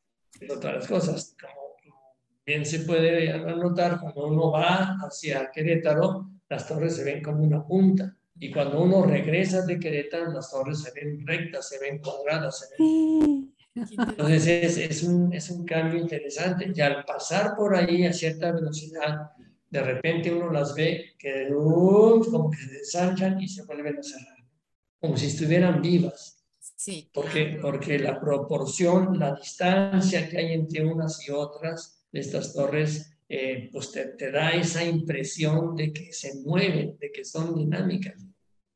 Entonces, es, es, pensar no nada más en, en, la parte simbólica, sino cómo vas a ver esa parte simbólica. ¿Cómo vas a, y ese es otro de los elementos de Barragán, ¿no? El tiempo de recorrido. Yo creo que es de toda la buena arquitectura. Exacto. Que es el tiempo, lo que necesita la persona que habita, la persona que visita, lo que necesita para ir entendiendo el espacio e irlo haciéndolo propio, ¿no? apropiándose de él. De repente puede ser una, una, gran presentación de las cosas o de repente son esos pequeños que vas recorriendo y vas descubriendo y vas encontrando la, la, belleza en cada esquina. Pero es que esa arquitectura también lo asimiló porque pues así es eh, las construcciones en Marruecos, o sea, es un intro. Ajá. Sí, pues vas recorriendo y tú vas y vas recorriendo y así como que qué más va a haber después. La sorpresa, ¿no? La sorpresa justamente, esos muros, estas puertitas cuando hablaba de en la palacio, ¿no? Es un, es una cosa extraordinaria y, quería comentar ahorita que, que, se hablaba de esta sorpresa y de este, y, de este recorrido también. En, en, Marruecos, o sea, ahora sí que a la búsqueda de Luis Barragán en Marruecos, el muro de la Medina en Marrakech y las escaleras, mm. ¿no? Eh, eh, este, que va él repitiendo en, finalmente en toda su obra, ¿no? Va, va haciendo este, e, esta decantación del, del, elemento escalera, ¿no? Lo, eh, va, haciendo hasta que queda una síntesis extraordinaria, ¿no? Maravillosa. Y, y, esta, y esta manera de observar y que uno pueda, o sea, uno como si no, si no tuviera esta formación de arquitecto, ¿no? Y que, y que, y que pudiera ver. Cuando yo vine la primera vez a, Ciudad de México, vine con, con, con, unos tíos y los primos, veníamos justamente de Querétaro, y lo primero, las torres de satélite. O sea, yo tenía 12 años y así como a ti, pero ¿qué es esto? ¿Esta es la ciudad? Sí, ajá. Y cuando yo chiquitos me traje a mis sobrinos, porque ya tengo muchos años viviendo aquí en Ciudad de México, y me los llevo a Centro Histórico a, a platicarles todo y luego a Barragán acá en la Condesa y tal, y entonces me dijeron lo mismo cuando, cuando yo vi esas torres de satélite. Ana, sí es la ciudad de los palacios, ¿verdad?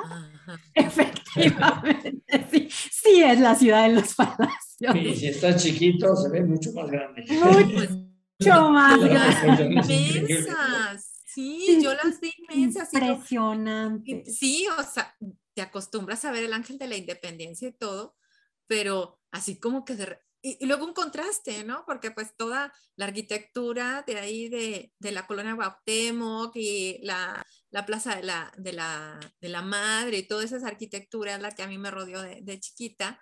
Y luego de repente, pues que nos vamos a ir para el Estado de México, a las arboledas, y tú vas pasando por satélite. ¿Qué es esto? Sí, sí, sí. Pues fíjate que nosotros vivimos en Santa María, yo nací en Santa María de la Ribera. Oh, sí, ahí iba yo al colegio hispanoamericano. Ah, bueno, el colegio hispanoamericano, mi padre era músico. Ya. Y ah. tocaba en los festivales del colegio hispanoamericano. ¡Qué bárbaro! Ahí, ahí es muy, muy chiquito. Bueno, pero finalmente mi padre cuando salió Ciudad Satélite, era así la maravilla de, de urbanismo y ta, ta, ta, fue y consiguió un terreno allá, pero cuando se dio cuenta de que estaba lejísimos de la universidad y nosotros somos o fuimos 11 hermanos, que todos queríamos ir a la universidad, pues entonces mejor decidió y compramos en el Pedregal.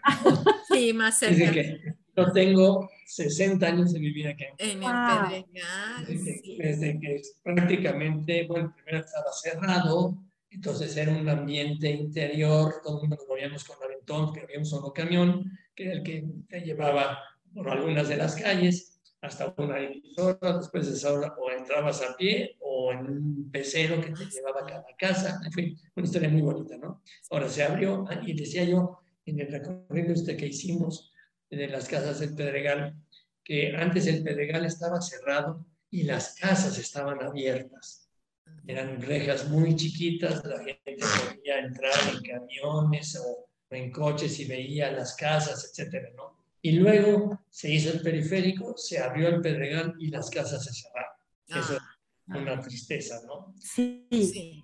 También eso fue en contra de lo que quería Barragán. O sea, Barragán quería precisamente que los jardines, que Pedregal fuera un gran jardín en donde las casas estuvieran colocadas respetando la roca, respetando la naturaleza. Claro. Y, y eso lo entendieron la primera eh, eh, camada, vamos a decir, de grandes arquitectos, Antolini, Artigas, Rosen, que, que entendieron que eso era lo que había que conservar, de esa, de esa eh, filigrana de la roca, había que meter elementos totalmente contrastantes con estas líneas horizontales, largas, maravillosas, ¿no? Las- hay unas perspectivas ahí de Artigas, de Tolini, en donde manejan esta, esta linealidad, esta horizontalidad, pero respetando, el- respetando la roca, ¿no? Así es, así es, Por arquitecto. eso, eh, aquí en el Centro Cultural hemos hecho un programa que se llama Habitar en la Lava. No, pero espérese, todavía no vamos a ir Ah. ahí.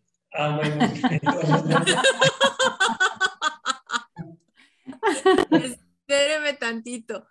Bueno. Vamos a, ¿qué le parece? Sí, Víctor, pero preséntenos en a eso Víctor para que... Víctor es un gran amigo, filósofo, eh, ingeniero, ¿verdad? Y entonces cuando yo lo conocí, dije, se parece a Barragán. No se atrevía a decir.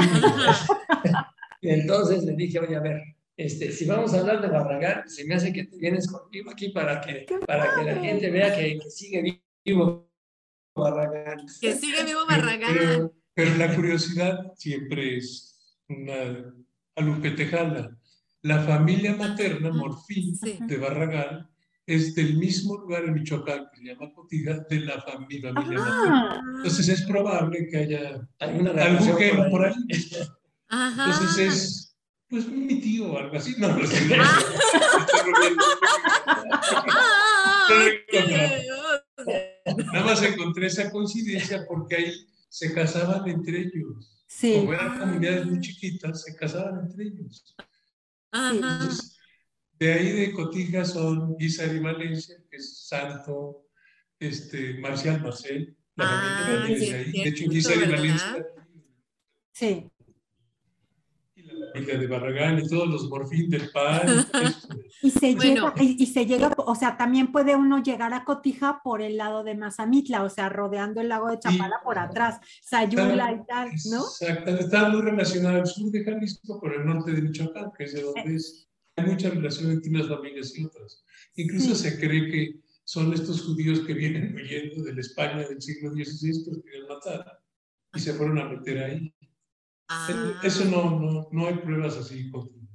contundentes, pero bueno. No, no. Bueno, pues le vamos a pedir a Víctor Sí. que nos lea, por favor, el discurso que hizo Luis Barragán.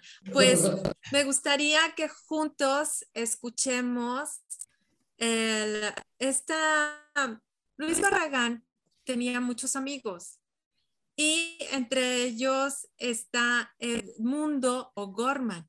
Edmundo Gorman es el que lo ayuda a crear, a estructurar el discurso que le dio lectura en Washington. Edmundo Gorman lo acompaña y Luis Luis Barragán porque no, no tenía mucho conocimiento del idioma inglés, lo que hace es darle, eh, cederle el uso de la voz a Edmundo O'Gorman, gran amigo de Luis Barragán. Entonces, me gustaría escuchar um, el discurso o los invito a en um, el premio Pritzker. Adelante. Deseo dejar constancia de mi respeto y admiración por el pueblo norteamericano, gran mecenas de las ciencias y de las artes, ya que sin encerrarse dentro de los límites de sus fronteras, las trascendió para distinguir de manera tan honrosa y generosa, en este caso, a un hijo de México. Tengo plena conciencia, por tanto, que el premio que se me otorga es un acto de reconocimiento de la universalidad de la cultura y en particular de la cultura de mi patria. Pero como nunca nadie se debe todo a sí mismo, sería mezquino no recordar en este momento la colaboración, la ayuda y el estímulo que he recibido a lo largo de mi vida por parte de colegas, dibujantes, fotógrafos, escritores, periodistas y amigos, que han tenido la bondad de interesarse en mi trabajo. Quisiera aprovechar esta ocasión para presentar ante ustedes algunos pensamientos, algunos recuerdos e impresiones que en su conjunto expresan la ideología que sustenta mi trabajo. A este respecto, ya se anticipó, aunque con excesiva generosidad, el señor J. A. Pritzker, cuando explicó a la prensa que se me había concedido el premio por considerar que me he dedicado a la arquitectura como un acto sublime de la imaginación poética. En mí se premia entonces a todo aquel que ha sido tocado por la belleza. En proporción alarmante han desaparecido en las publicaciones dedicadas a la arquitectura las palabras belleza, inspiración, embrujo, magia, sortilegio, encantamiento y también como serenidad, silencio, intimidad y asombro. Todas ellas han encontrado amorosa acogida en mi alma, y si estoy lejos de pretender haberles hecho plena justicia en mi obra, no por eso han dejado de ser mi faro. Religión y mito. ¿Cómo comprender el arte y la gloria de su historia sin la espiritualidad religiosa y sin el trasfondo mítico que nos lleva hasta las raíces mismas del fenómeno artístico? Si lo uno y lo otro no existirían las pirámides de Egipto, ni las nuestras mexicanas. No habría templos griegos ni catedrales góticas, ni los asombrosos que nos dejaron el Renacimiento y la Edad Barroca, ni las danzas rituales de los mal llamados pueblos primitivos, ni el inagotable tesoro artístico de la sensibilidad popular de todas las naciones de la Tierra. Sin el afán de Dios, nuestro planeta sería un yermo de fealdad. En el arte de todos los tiempos y de todos los pueblos impera la lógica irracional del mito, me dijo un día mi amigo Edmundo O'Gorman, y con o sin su permiso me he apropiado de sus palabras. Belleza. La invencible dificultad que siempre han tenido los filósofos en definir la belleza es nuestra inequívoca de su inefable misterio. La belleza habla como un oráculo, y el hombre desde siempre le ha rendido culto, ya en el tatuaje, ya en la humilde herramienta, ya en los egregios templos y palacios, ya, en fin, hasta en los productos industriales de la más avanzada tecnología contemporánea. La vida privada de belleza no merece llamarse humana. Silencio. En mis jardines, en mis casas, siempre he procurado que prive el plácido murmullo del silencio, y en mis fuentes cante el silencio. Soledad. Solo en íntima comunión con la soledad puede el hombre hallarse a sí mismo. Es buena compañera, y mi arquitectura no es para quien le tema o la rehuya. Serenidad. Es el gran y verdadero antídoto contra la angustia y el temor, y hoy, más que nunca, la habitación del hombre debe propiciarla. En mis proyectos y en mis obras no ha sido otra mi constante afán, pero hay que cuidar que no lo ahuyente una indiscriminada paleta de colores. El arquitecto le toca anunciar en su obra el Evangelio de la Serenidad. Alegría, ¿cómo olvidarla? Pienso que una obra alcanza la perfección cuando transmite la emoción de la alegría, alegría silenciosa y serena para ser disfrutada en soledad la muerte. La certeza de nuestra muerte es, fuente de vida y en la religiosidad implícita en la obra de arte triunfa la vida sobre la muerte. Jardines. En el jardín el arquitecto invita al reino vegetal a colaborar con él. Un jardín vieño es presencia permanente de la naturaleza, pero la naturaleza reducida a proporción humana y puesta al servicio del hombre es el más eficaz refugio contra la agresividad del mundo contemporáneo. El alma de los jardines, decía Ferdinand Bach, alberga la mayor suma de serenidad de que puede disponer el hombre. Y fue Bach quien despertó en mí el anhelo de la arquitectura de jardín. Él decía, en este pequeño dominio, sus jardines de Le Colombry, No he hecho otra cosa que unirme a la solidaridad milenaria a que todos estamos sujetos, que no es sino la ambición de expresar con la materia un sentimiento común a muchos hombres en búsqueda de un vínculo con la naturaleza, al crear un lugar de reposo, de placer apacible. Ya se ve que es condición de un jardín aunar lo poético y lo misterioso con la serenidad y la alegría. No hay mejor expresión de la vulgaridad que un jardín vulgar. En una vasta extensión de lava al sur de la Ciudad de México me propuse, arrobado por la belleza de ese antiguo paisaje volcánico, realizar algunos jardines que humanizaran, sin destruir, tan maravilloso espectáculo. Paseando entre las grietas de lava, protegido por la sombra de imponentes murallas de roca viva, repentinamente descubrí, oh sorpresa encantadora, pequeños, secretos y verdes valles rodeados y limitados por las más caprichosas, hermosas y fantásticas formaciones de piedra, que había esculpido en la roca el poderoso soplo de vendavales prehistóricos. Tan inesperado hallazgo de esos valles me produjo una sensación, no de semejante a la que tuve cuando caminando por un estrecho y oscuro túnel de la Alhambra se me entregó sereno, callado y solitario el hermoso patio de los mirtos de este antiguo palacio. Contenía lo que debe contener un jardín bien logrado, nada menos que el universo entero. Jamás me ha abandonado tan memorable epifanía, y no es casual que desde el primer jardín que realicé en 1941, los que lo han seguido pretenden con humildad recoger el eco de la inmensa lección de la sabiduría plástica de los moros de España. Fuentes. Una fuente nos trae paz, alegría y apacible sensualidad y alcanza la perfección de su razón de ser cuando por el hechizo de su embrujo nos transporta, por decirlo así, fuera de este mundo. En la vigilia y en el sueño me ha acompañado a lo largo de mi vida el dulce recuerdo de fuentes maravillosas, las que marcaron para siempre mi, niñez, los derramaderos de aguas sobrantes de las presas, los aljibes de las haciendas, los brocales de los pozos en los patios conventuales, las acequias por donde corre largamente el agua, los pequeños manantiales que reflejan las copas de los árboles milenarios, y los viejos acueductos que desde lejanos horizontes traen presurosos el agua a las haciendas con el estruendo de una catarata. Arquitectura.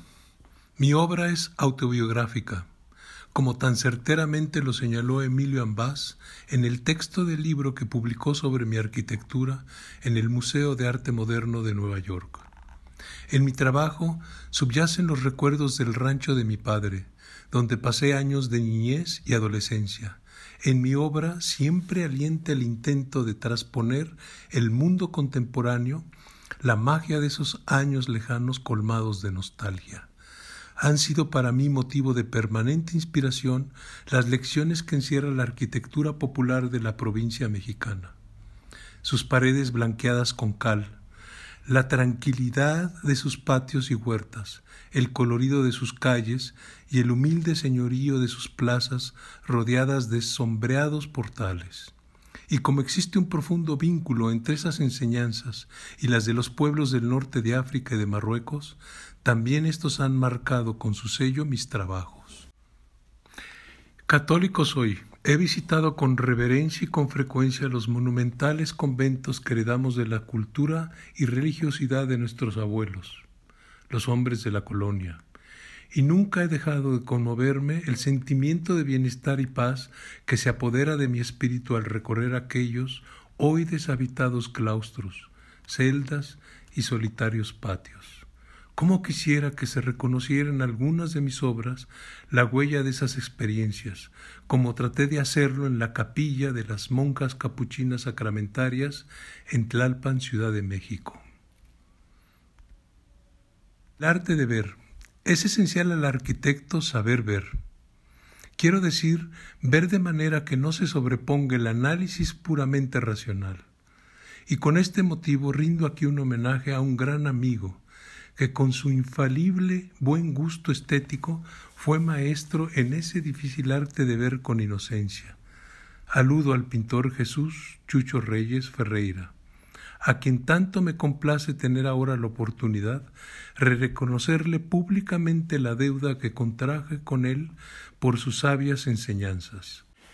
Y a este propósito no está fuera de lugar traer a la memoria unos versos de otro gran y querido amigo, el poeta mexicano Carlos Pellicer. Por la vista el bien y el mal nos llegan, ojos que nada ven, almas que nada esperan. La nostalgia es conciencia del pasado, pero elevada a la potencia poética. Y como para el artista su propio pasado es la fuente de donde emanan sus posibilidades creadoras, la nostalgia es el camino para que ese pasado rinda los frutos de que está preñado.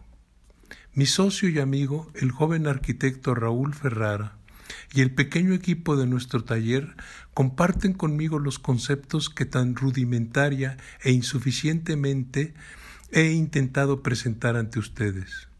Hemos trabajado y seguiremos trabajando animados por la fe en la verdadera estética de esa ideología y con la esperanza de que nuestra labor, dentro de sus más modestos límites, coopere en la gran tarea de dignificar la vida humana por los senderos de la belleza y contribuya a levantar un dique contra el oleaje de deshumanización y vulgaridad.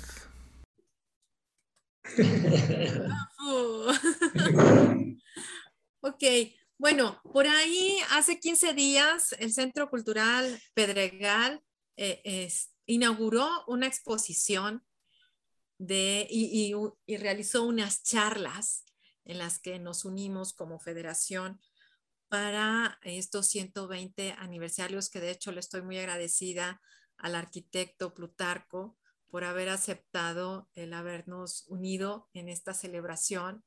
Y, bueno, queremos que nos platique más, arquitecto, de este centro cultural, porque es un, ha sido un trabajo muy arduo. ¿Cómo nace el Centro Cultural Pedregal en el Pedregal de Luis Barragán? Eh, este centro cultural es el producto de dos casas yo hice, una para mis padres y otra para nuestra familia.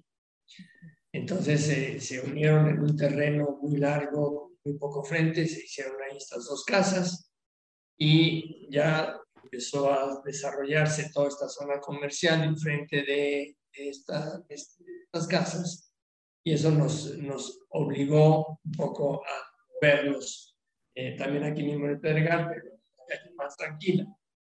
Entonces, como yo tenía mi sueldo, porque tenía yo aquí también la oficina, entonces pudimos conseguir que se hiciera eh, este cambio a centro cultural, mm. pensando que pues, la cultura era algo que hace falta en México y que en el sur de la ciudad pues, no teníamos así un, un, en San Ángel, que haya un centro cultural y varias galerías y todo esto, como que jalar un poquito más hacia el sur esta parte cultural y, bueno, hemos hecho aquí un lugar de encuentros, ¿no? El Centro Cultural es un lugar en donde se llega la gente con sus historias, como digo, con bagaje cultural, con su bagaje humano. Se trata de precisamente aquí comentarlo y, poderlo eh, pues hacer del conocimiento de los demás y y poder encontrarnos con la pintura y entenderla y, y, entender al que lo hizo y una escultura y una música, etcétera, ¿no? Entonces, de ahí surge la idea de, de hacer un centro cultural como un lugar en donde la gente pueda ver una mirada del arte de una forma eh, común, de una forma comunitaria, si es posible. Hemos hecho ya algunas obras así en, conjunto, hicimos con, pintura para niños, hicimos todos los niños en un curso de verano en donde cada quien fue poniendo su parte, sus cosas, como siendo una obra colectiva. Yo creo que, eh, eh, es un poco más complejo si yo quiero hacer un cuadro, pero después tengo que con alguien más y poder poner cada uno una parte. Eso lleva un poco más de complejidad, pero yo creo que el resultado nos da mayor conciencia de poder aceptar al otro, de poder entender al otro, de poder discutir y dialogar con el otro, no pelearme con el otro, sino juntos poder hacer una obra de una manera diferente, ¿no? Sí, así. así es como surge el Centro Cultural. Ajá, y luego, hace 15 días se inauguró la exposición de Luis Barragán, 120 años. ¿Sí? Habitar en la lava, sí. Ajá, exacto. Y ah, se hicieron por ahí unas pláticas y unos recorridos a las casas de, del Pedregal. Sí. De, a partir, bueno, a partir de 15 días, ¿cuándo se concluye la exposición, arquitecto? El 28 de marzo se termina, pero también se, se hizo un trabajo conjunto con Tetetlán.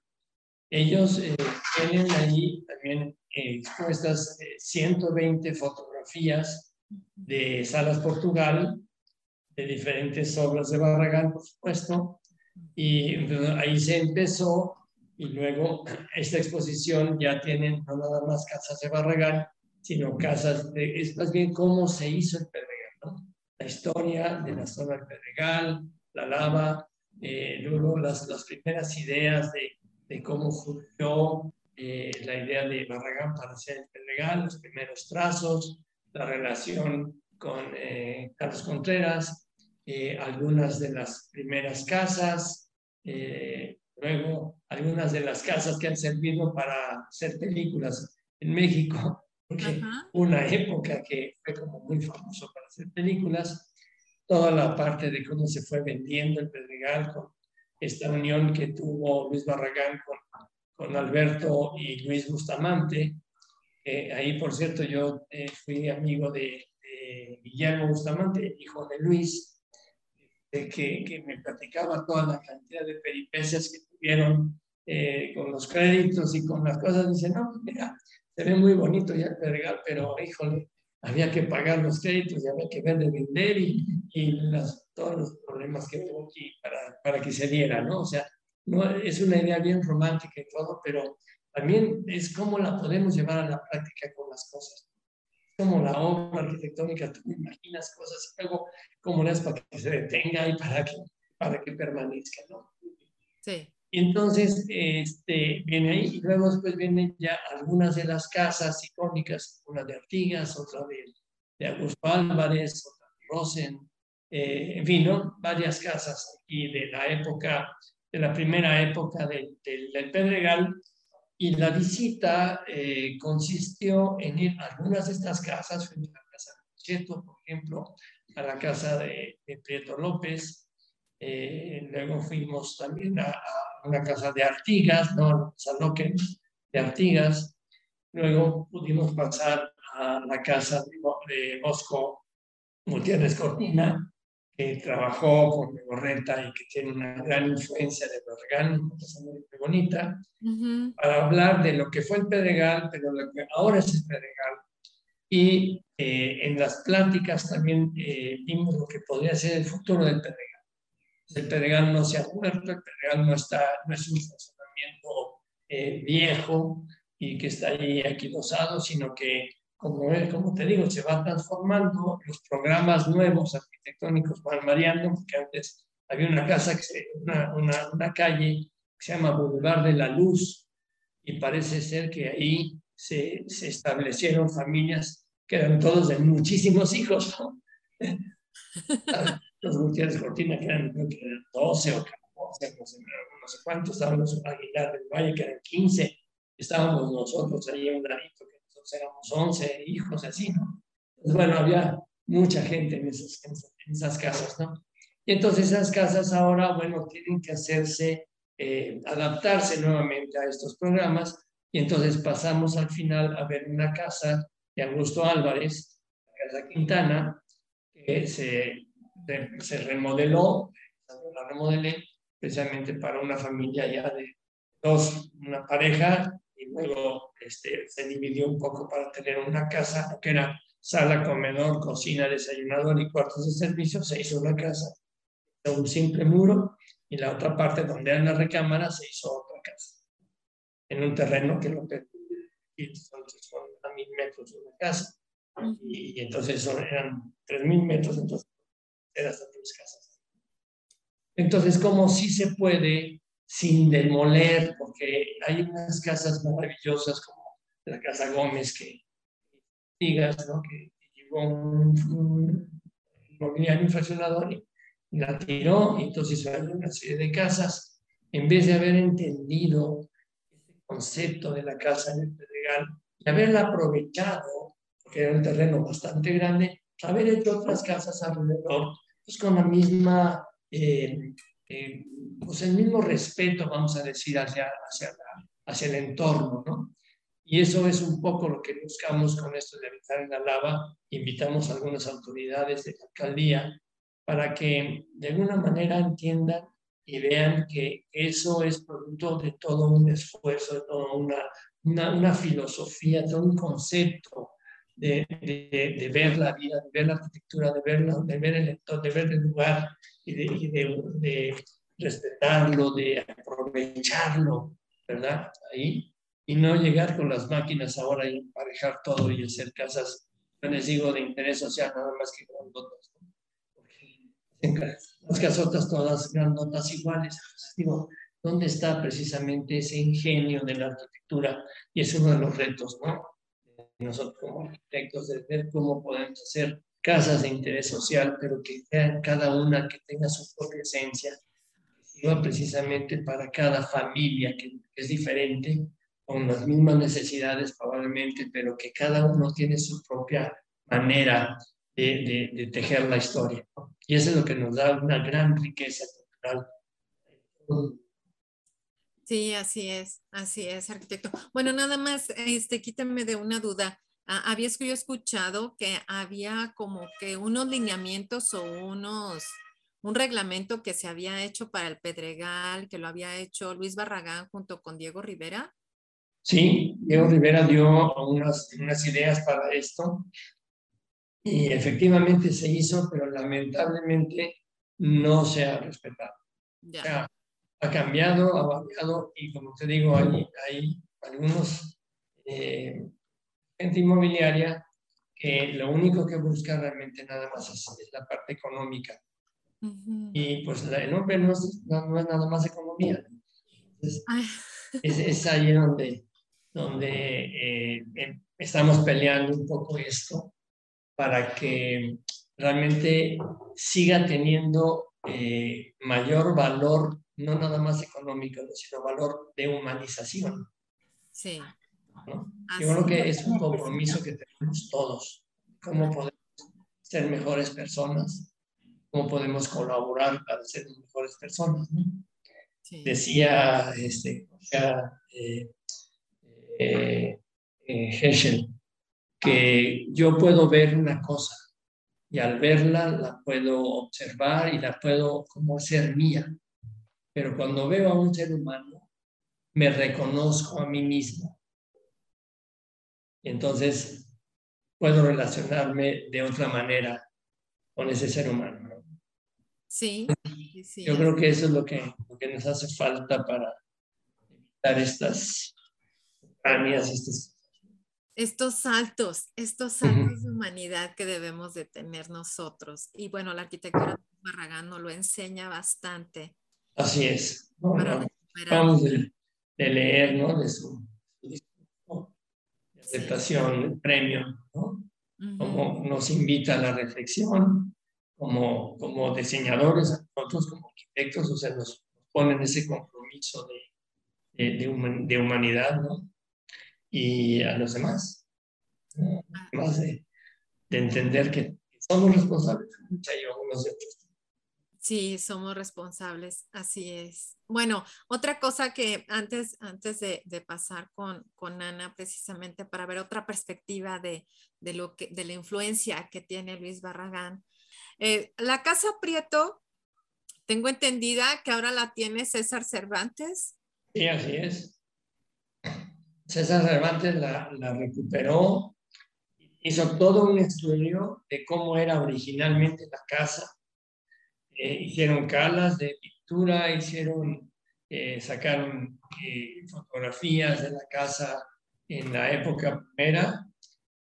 le quitaron algunas de las cosas que se le habían puesto ya como algunos o algo adicional para mantenerla lo más original posible. Sí. Como comento, pues las casas a veces se van modificando por las mismas necesidades de la familia, pero él, como de alguna manera poca gente en la que vive ahí, entonces sí pudo rescatar eso, ¿no? Un poco lo que pasó también con esta casa de, Augusto Álvarez, que ya habían hecho ya algunas modificaciones, entonces encontré algunos planos, algunas fotografías y demás, y entonces se respetó en lo, más posible la parte de la fachada, la parte digamos, del acceso y todo esto, y ya después por dentro ya se hizo adaptaciones eh, necesarias. Aquí lo que, lo que hizo también César Cervantes fue eh, obviamente las tuberías, las partes de desinstalaciones y todo esto que, que pues, tenían demasiados años ya iban a, fallar, entonces bueno, pues se arreglaron, se, se, se se arreglaron, ¿verdad? pero la estructura, eh, el color, la, las entradas de luz, etc., sí se, se respetaron. Sí, no, es, me tocó ver en una entrevista con él y se me hizo muy interesante eh, esta manera de pensar, de, porque comenta, a mí me habían hablado de Luis Barragán y me caía gordo. Pero cuando me fui adentrando en ver este Luis Barragán, en ver estos, los planos, las fotos y hacer estas investigaciones, fui, fui encontrando a este Luis Barragán humano y ahora sí me cae muy bien. me cae muy bien. Y dije, bueno, pues es que sí, realmente sí, como que era una, una imagen que podemos tener. Por eso esta plática de verlo más con un sentido humano a Luis Barragán, que es el Luis Barragán de las fotografías, donde está muy elegante, o sea, una era, es eso, pero Luis Barragán era mm, también humano como nosotros eh, y lo que quería era precisamente que percibiéramos este lado más humano. Y desde este otro lado más humano ha influenciado para que Ana, que está haciendo cosas grandísimas en joyería, tomando en cuenta lo que es Luis Barragán. Coméntanos más, Ana, lo que andas haciendo tú también. Sí, pues muchas gracias por eso, ese comentario. Realmente ha sido toda una osadía que después ya reflexioné, dije, bueno, sí tiene algo de científico, en bromeo. realmente em, yo, había, yo había tomado, bueno, me he dedicado a la cuestión de, la protección del patrimonio, la, protección y conservación del patrimonio cultural y muy enfocada en el siglo XX. Y desde luego, pues toda la, toda la influencia de la escuela y, todo lo que platicamos ahora. Y entonces yo tomé un taller de orfebrería eh, con, con, un alumno, bueno, maestro de la Escuela de Artesanías de aquí de Bellas Artes. Y, y el día que tomé el arco y el soplete, que era de fuelle, dije, no, pues yo creo que erré la profesión, yo debería de ser joyera. y todo empezó así, ¿no? O sea, con el arco y, y el fuelle y la disciplina, porque es una disciplina impresionante, es como tocar el piano, o sea, desde la postura del cuerpo, para que uno verdaderamente pueda llegar a los cortes perfectos y demás. Y bueno, pues toda la formación así, así se dio en el oficio, eso empecé en el 2004 y pues cuál iba a ser mi primera mi primer tema para hacer mis primeras piezas pues fue justamente la arquitectura. En aquel momento estaba haciendo yo la tesis de la maestría en, la ENCRIM, en la Escuela de Conservación, y mi tema era los desafíos de la conservación del siglo XX y fue la condesa.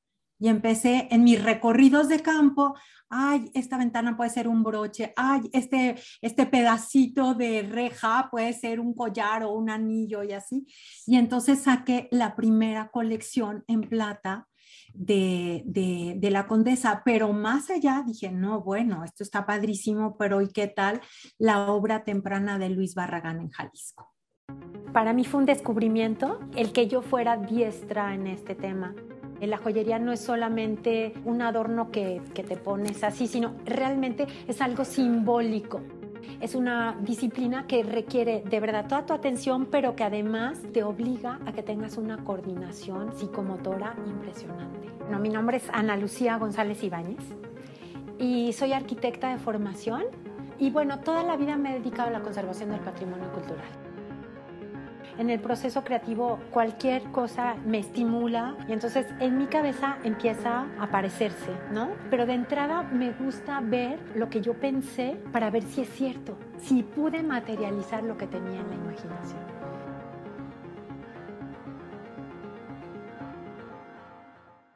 Mm. Y entonces es así que en el 2008 la, presento en el Colegio de Arquitectos de Guadalajara, en la Casa Cristo, que es la sede del Colegio de Arquitectos de, del Estado de Jalisco, en la Casa Cristo de Luis Barragán.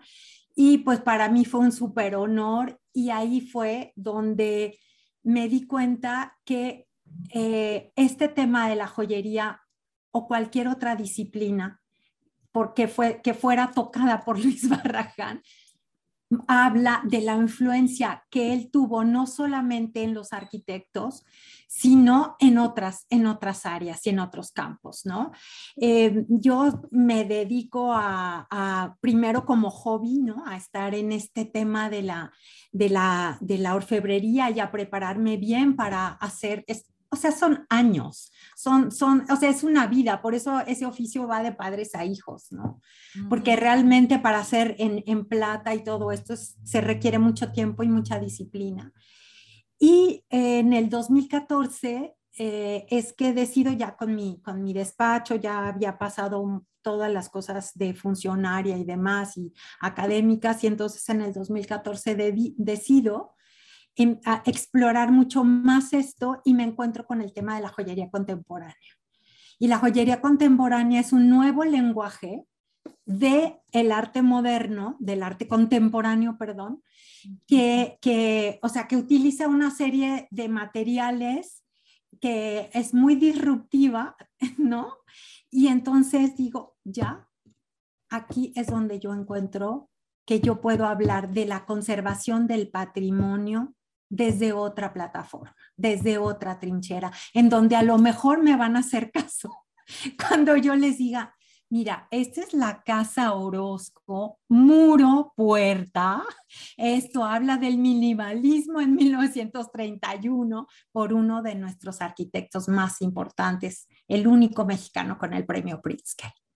¿No? Entonces, bueno, esta es una colección, esta es la Casa Orozco justamente, ah, y, empiezo a hacer este, la Casa Cristo, la Casa y la Casa González Luna. Y, a, través de esto, bueno, decido que cierro mi despacho formalmente y me dedico al taller, al taller de Ana Ibáñez, joyería contemporánea. Y la verdad es que, bueno, el oficio de la arquitectura, claro que lo tiene uno ahí adentro en el corazón y no te puedes separar. O sea, sigo, sigo en los temas de patrimonio cultural, eh, pero este taller y muy invitados a venir acá en la Roma para que vean esta, esta, estas piezas de interpretación de, de, estas tres casas que relatan con un, con un certificado de autenticidad justamente relatan la historia de, Luis Barragán en Jalisco, ¿no? Entonces, este, pues eso creo, eso fue también muy, estoy muy contenta porque fue muy apreciado esto que les estoy platicando por un colega que se convirtió en mi profesor en Columbia University. Él se llama Jorge Otero Pailos él es ahora el director de la GISAP, que es la, Escuela de Arquitectura en Conservación y, Urbanismo de la Columbia. Y digamos, es el posgrado.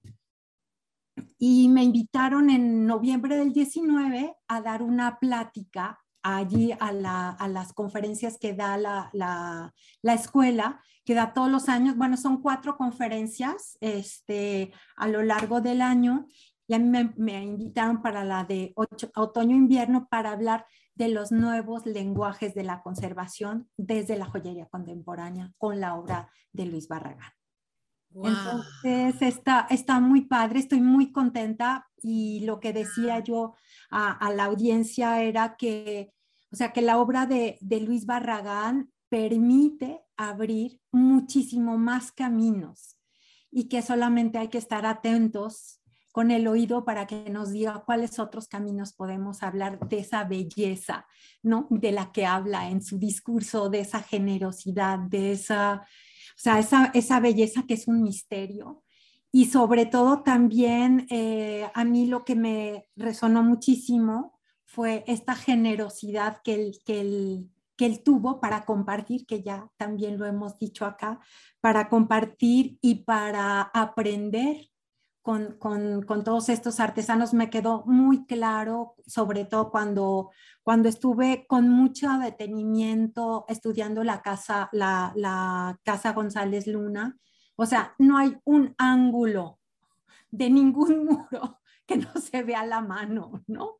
Que no hay ninguna vista cuando uno voltea a un lado a otro, de eso, esos juegos de, de luz, ¿no? No hay, no hay ninguna Em, ningún elemento de herrería o de carpintería que no se vea la mano acuciosa del artesano, pero con él atrás, ¿no? Y él aprendiendo junto con ellos. Entonces creo que, o sea, que Luis Barragán a sus 120 años nos sigue enseñando, ¿no? Más actual que nunca. Yo creo que eso es lo que yo tendría que decir. Incluso él, lo comentaba, ¿no? De decir, no hagan lo que yo hice, no vean lo que yo vi, vean ustedes algo que yo no vi. Exacto, por eso comenzamos con esta frase. No me pregunten de este edificio, de aquel, no miren lo que yo hago, miren lo que yo vi. Por eso iniciamos. Lo que yo no vi. Lo que yo Sí. No vi, o sea, lo que yo no pude descubrir, descubran ustedes. Descúbranlo ustedes. Ese es un reto maravilloso, ¿no? Extraordinario. Sí, sí, sí, porque eso es otro mundo, la verdad. Pues esta plástica está muy rica, este cafecito, pero pues tenemos que concluir. ¿Con qué podemos estar cerrando, arquitecto Plutarco? en que Barragán sigue bueno, a ver, espéreme, pero tiene que decir dónde está el centro cultural. Ah. sí. Vengan y ¿dónde está el centro cultural? El centro cultural está en, en la Avenida de las Fuentes 557, en Jardines del Pedregal. Y pueden encontrar a Maru, eh, que, eh, Chávez, que es la extraordinaria coordinadora que tenemos aquí en el Centro Cultural. Y bueno, aquí está la exposición hasta el 28 de, de marzo, para los que quieran pasar a visitarla. Está muy bien hecha, eh, la, hicimos, la hizo también eh, Fundar con María Bustamante, que también ha, colaborado, hemos colaborado con Fundar en varias ocasiones, ¿verdad? Y bueno, obviamente la Fundación Salas Portugal, que también estuvo presente en las pláticas. Eh, está también eh, Gerardo Sig, que, que, como urbanista nos habló del, del, futuro del Pedregal en números y demás, muy interesante. También manejos de agua, manejos de circulación de automóviles, etcétera, etcétera, muy, bien. Estamos haciendo con él un, un programa para, para arreglar de una manera el Pedregal, darle una, mejor posibilidad a futuro con esto.